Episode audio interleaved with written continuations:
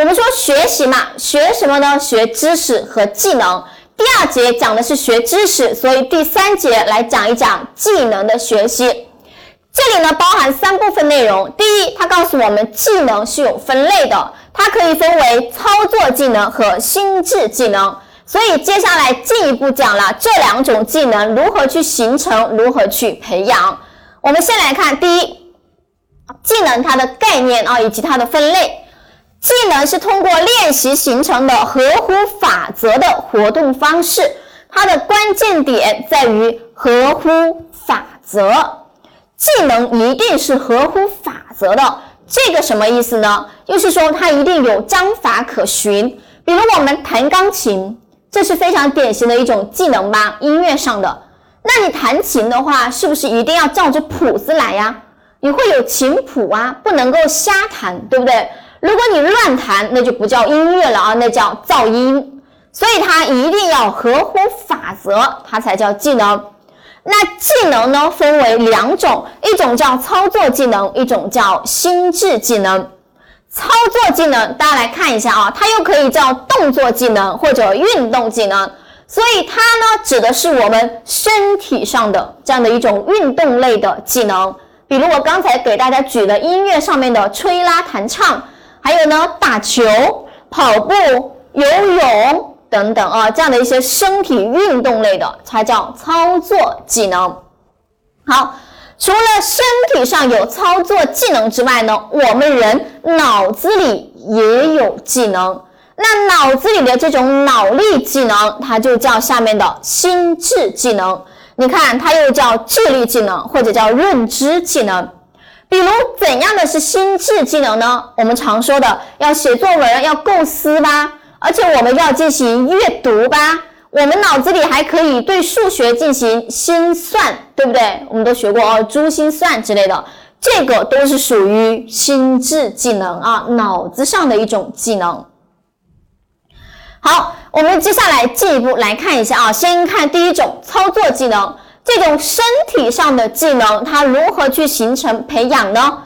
它要形成啊，你要学会弹钢琴这样的东西，肯定不是一天两天的，它一定要经历一个步骤啊，要经历一整个阶段一系列的，它才能够形成这样的技能。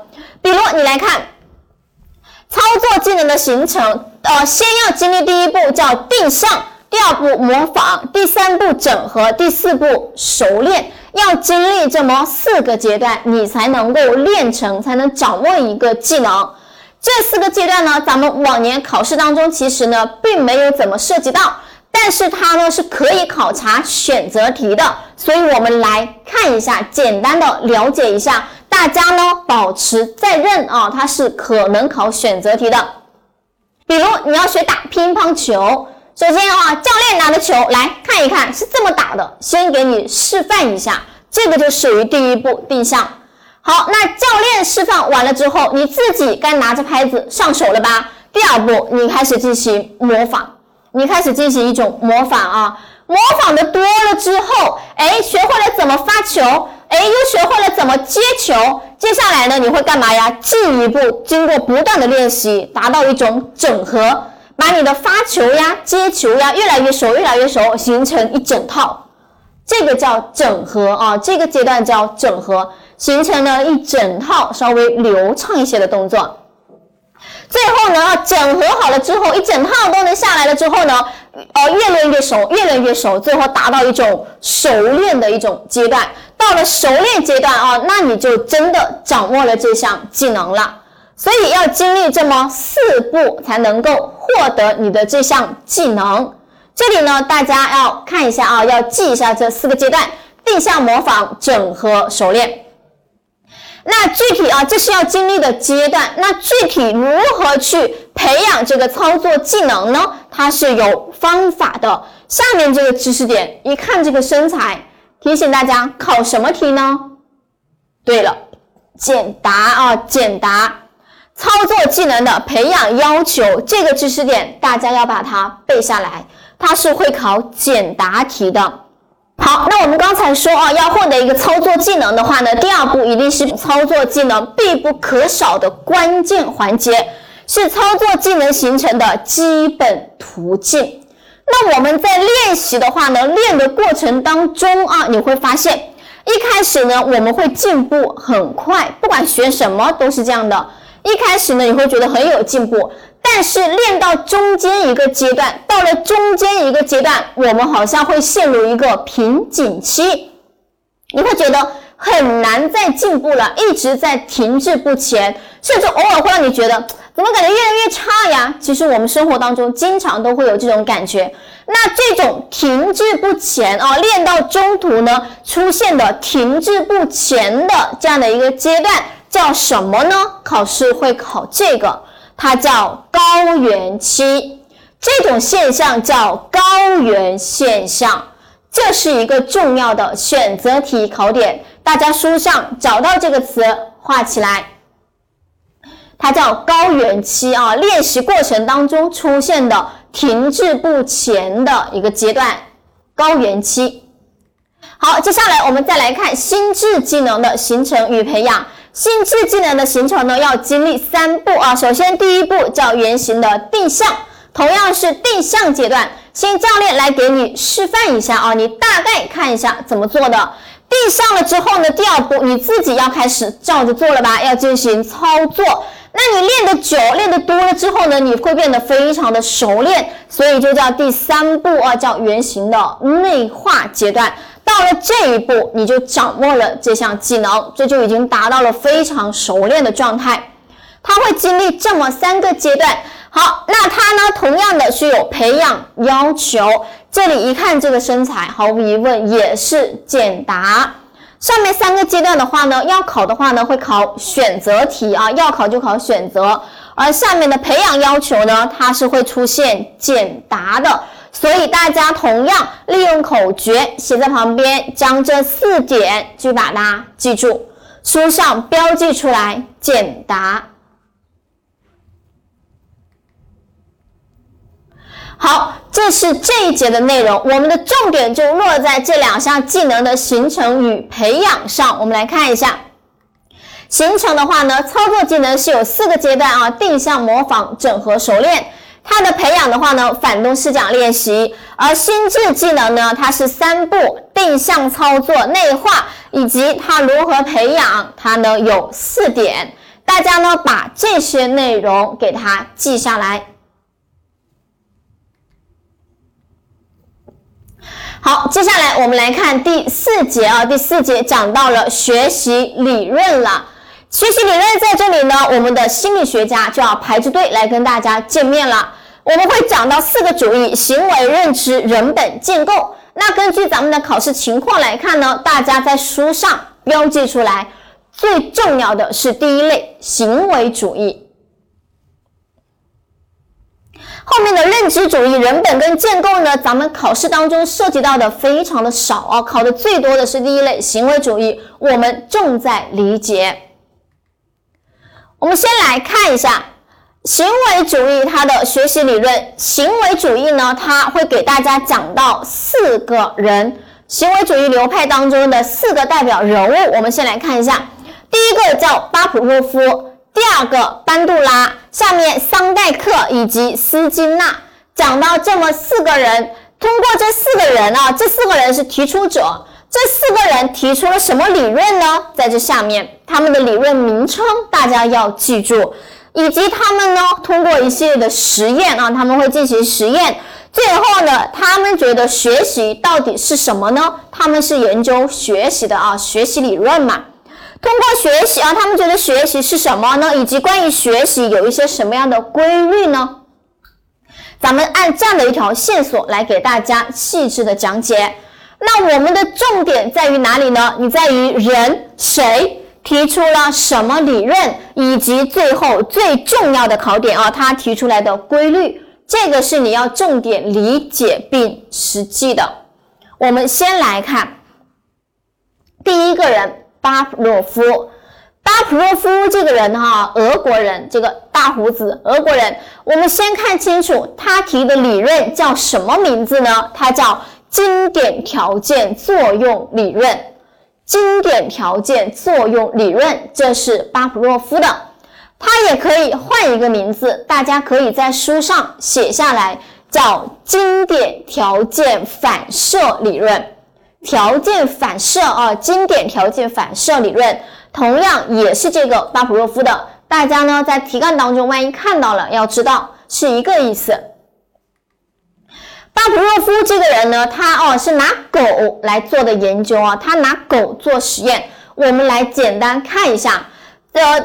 心理学家的这些实验呢，其实我们考试呢不会涉及到。咱们心理学不会问你他这个实验是怎么做的，让你把这个实验写出来呀等等。我们的考试呢几乎不涉及实验，我们的重点在于他透过这个实验背后得出来的规律，那才是重要的考点。好，但是实验过程呢也会跟大家简单的提到一下，因为我们呢还是要通过实验去了解它后来的东西。巴甫洛夫他的一个狗进食的一个摇铃实验啊，大家可以看一下，简单看一下这个实验装置。他把这只狗呢吊在这里，然后在它的食道这里呢给它开了一个口子啊，划开了，插了一根管子。他呢观察这个狗唾液分泌，观察它呢流口水的这样的一个实验。我们来看一下巴甫洛夫怎么做的这个实验。首先啊，首先如果大家想一下，这条狗呢把它。固定在这个地方，你在这个狗面前拿着食物来，给它端着一盘吃的来，这个狗一看见吃的，会不会流口水呢？当然会了啊，当然会了。你给它呈现食物，狗立马就会流口水。那在这里啊，食物的话呢，它其实是属于一个刺激物，在心理学上，它叫刺激啊，它叫一个刺激。你给他看这个东西，然后他呢流口水。口水叫什么呢？叫一个反应。心理学行为主义呢，就是喜欢研究刺激跟反应的。给他看一个东西，这个叫刺激，然后看他有什么反应，有什么行动表现出来啊，这个是反应。我们来看，先给它呈现吃的，它就流口水了。接下来，如果你在这个狗面前摇一个铃铛，那请问这个铃铛能让狗流口水吗？当然不能，铃铛又不能吃，对不对？这个铃铛可能让这个狗注意一下啊，可能引起它的注意力，但是呢，不会让它流口水。所以啊，铃铛在这里啊，铃铛让它呢不流口水，这是一开始的一个过程，这是最开始的。接下来呢，这个巴甫洛夫就开始进行他的实验操作了。他怎么做呢？他每一次啊，在给这个狗拿吃的之前，他先摇铃铛，他不直接给他拿吃的过来，先在他面前摇一个铃铛，铃铃铃，然后再把吃的拿过来。那这个狗看见吃的，不就立马就开始流口水了吗？他每一次都这么做，先摇铃，再给吃的，让这个狗流口水；先摇铃，再给吃的，让这个狗流口水。那时间久了啊，这样训练了一段时间之后，这个巴甫洛夫就发现了一个很有意思的现象。到后来，这个狗只要一听见铃声，立马就开始流口水了，连食物都还没有出来呢，还没看见吃的，直接听见铃铛要一听见铃铛声，立马就开始流口水了。这就是巴甫洛夫做出来的一个实验。我们一开始讲到了啊，先给他吃的，他流口水；给铃铛，他不流口水。接下来给铃铛，给吃的，给铃铛，给吃的啊，这样一前一后出现。时间久了之后呢，直接给铃铛，已经不要食物了啊，跳过了食物，他就立马流口水了。就是这样的一个实验。好，巴甫洛夫呢，通过这个实验之后呢，他得出了两条基本规律，一条叫获得和消退，一条叫泛化和分化。咱们考试的重点在于第二，泛化与分化。大家拿起笔，在书上打上着重号。我们重点要来理解什么叫泛化，什么叫分化。大家来看啊。泛化指的是什么呢？泛化指的是人跟动物啊，如果一旦学会了对某一特定的刺激做反应之后，其他与该刺激相类似的刺激也能诱发反应。这个话呢比较绕，可能不太好理解。大家在书上写上三个字：泛化其实就是什么呢？就是分不清。大家先写，写了我来给大家解释。泛化是分不清，而第二个词叫分化呢，分化它是分得清。大家先做笔记啊，然后我来给大家解释。泛化是分不清，分化是分得清。这个是什么意思呢？我们回到巴甫洛夫的这个实验过程来看一下。一开始呢，这个狗对这个铃声是没有反应的，对不对？听到铃声它不会流口水，但是通过这样训练之后，它最后听到铃声会流口水了。那如果大家想一下，如果啊巴甫洛夫已经对让这个狗对这个铃铛声有了反应之后，巴甫洛夫把这个铃铛给它换一下，我换成另外一种铃铛，摇出来的声音不一样，换一个铃铛来摇。然后看这个狗会不会呢继续流口水？大家想一下，如果给它换了一个铃铛声来摇，这个狗也流口水，那请问它是分得清还是分不清啊？这是典型的分不清嘛，对不对？同样是铃声，而同样是铃铛，它呢不区分，不一定要这个做实验的铃铛声，对不对？换一个铃铛声，照样给他流口水，说明他分不清楚这两个铃铛，他都流口水，对不对？这种现象就叫泛化。哦，那如果你给他换了铃铛声之后，这个狗没反应，他知道，哎，你不是那个铃铛，这个铃铛是错的，你换了，它不流口水，没反应，说明它分得清楚，它能区分，对不对？这种现象就叫分化。所以其实泛化和分化就是这个样子。如果我们对于生活中长得像的东西，你做同样的反应，就是说明你分不清，这叫泛化。如果长得像的东西，你做不同的反应，说明你分得清，这叫分化。给大家举个例子，其实我们小时候都有过泛化跟分化的现象。比如说，记得我们以前上学的时候啊，如果呢在大家在班班上呢闹哄哄的，对不对？在班级里吵闹。一听见走廊里噔噔噔噔高跟鞋的声音来了，立马全班瞬间鸦雀无声，对不对？你会以为哦，老师来了，立马坐好吧。但其实呢，这个老师一走过，你发现哦，这是隔壁班的老师，不是我们自己班的老师。你发现没有？说明大家能区分这个高跟鞋的声音吗？不能。只要听见高跟鞋，立马鸦雀无声，这就叫典型的泛化现象。如果你们班同学哦能够听得清楚这个噔噔噔的高跟鞋声，这是隔壁班老师，不是我们班的哦。啊，那说明你就能够分化，长得像的东西分得清楚叫分化，长得像的东西分不清楚叫泛化，听明白了吗？我们生活中典型的泛化现象有一个词，一朝被蛇咬，十年怕井绳，这个经常作为题干考察大家。为什么有一天被蛇咬了，连井边上的绳子你都害怕呀？因为它长得像蛇，所以也让你害怕。这就是不能区分啊，所以叫泛化。